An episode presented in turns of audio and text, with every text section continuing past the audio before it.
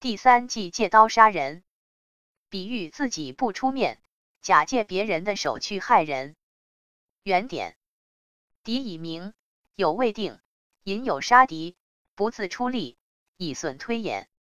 注释：有未定，有指军事上的盟者，也即除敌我两方之外的第三者中，可以一时结盟而借力的人、集团或国家。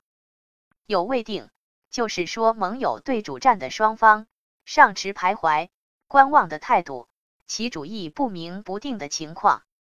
损出自《易经》损卦，损有福，原吉，无咎，可贞，利有攸往。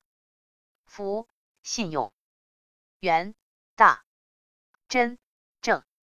易吉取易省之道去行事，只要有诚心，就会有大的吉利。没有错失，合于正道，这样行事就可一切如意。又有像损卦，损损下义上，其道上行，意指损与义的转化关系，借用盟友的力量去打击敌人，势必要使盟友受到损失，但盟友的损失正可以换得自己的利益。示意敌人的情况已经明了，友方的态度尚未确定。利用友方的力量去消灭敌人，自己不需要付出什么力量，这是从损卦推演出的计策。前解：所谓借刀杀人，是指在对付敌人的时候，自己不动手，而利用第三者的力量去攻击敌人，用以保存自己的实力；再进一步，则巧妙地利用敌人的内部矛盾，使其自相残杀。以达到置敌于死地的目的。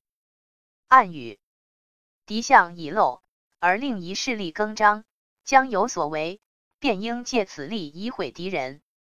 如郑桓公将欲袭快，先向快之豪杰、良臣、便至、果敢之士尽书姓名，则快之良田禄之，为官爵之名而书之，因为设坛场郭门之处而埋之，信之以击断。若蒙撞，快军以为内难也，而尽杀其良臣。桓公袭快，遂取之。诸葛亮之和无惧畏，及关羽为樊果，曹欲喜都，亦即讲己说曹曰：“刘备、孙权外亲内疏，关羽得志，全心不愿也。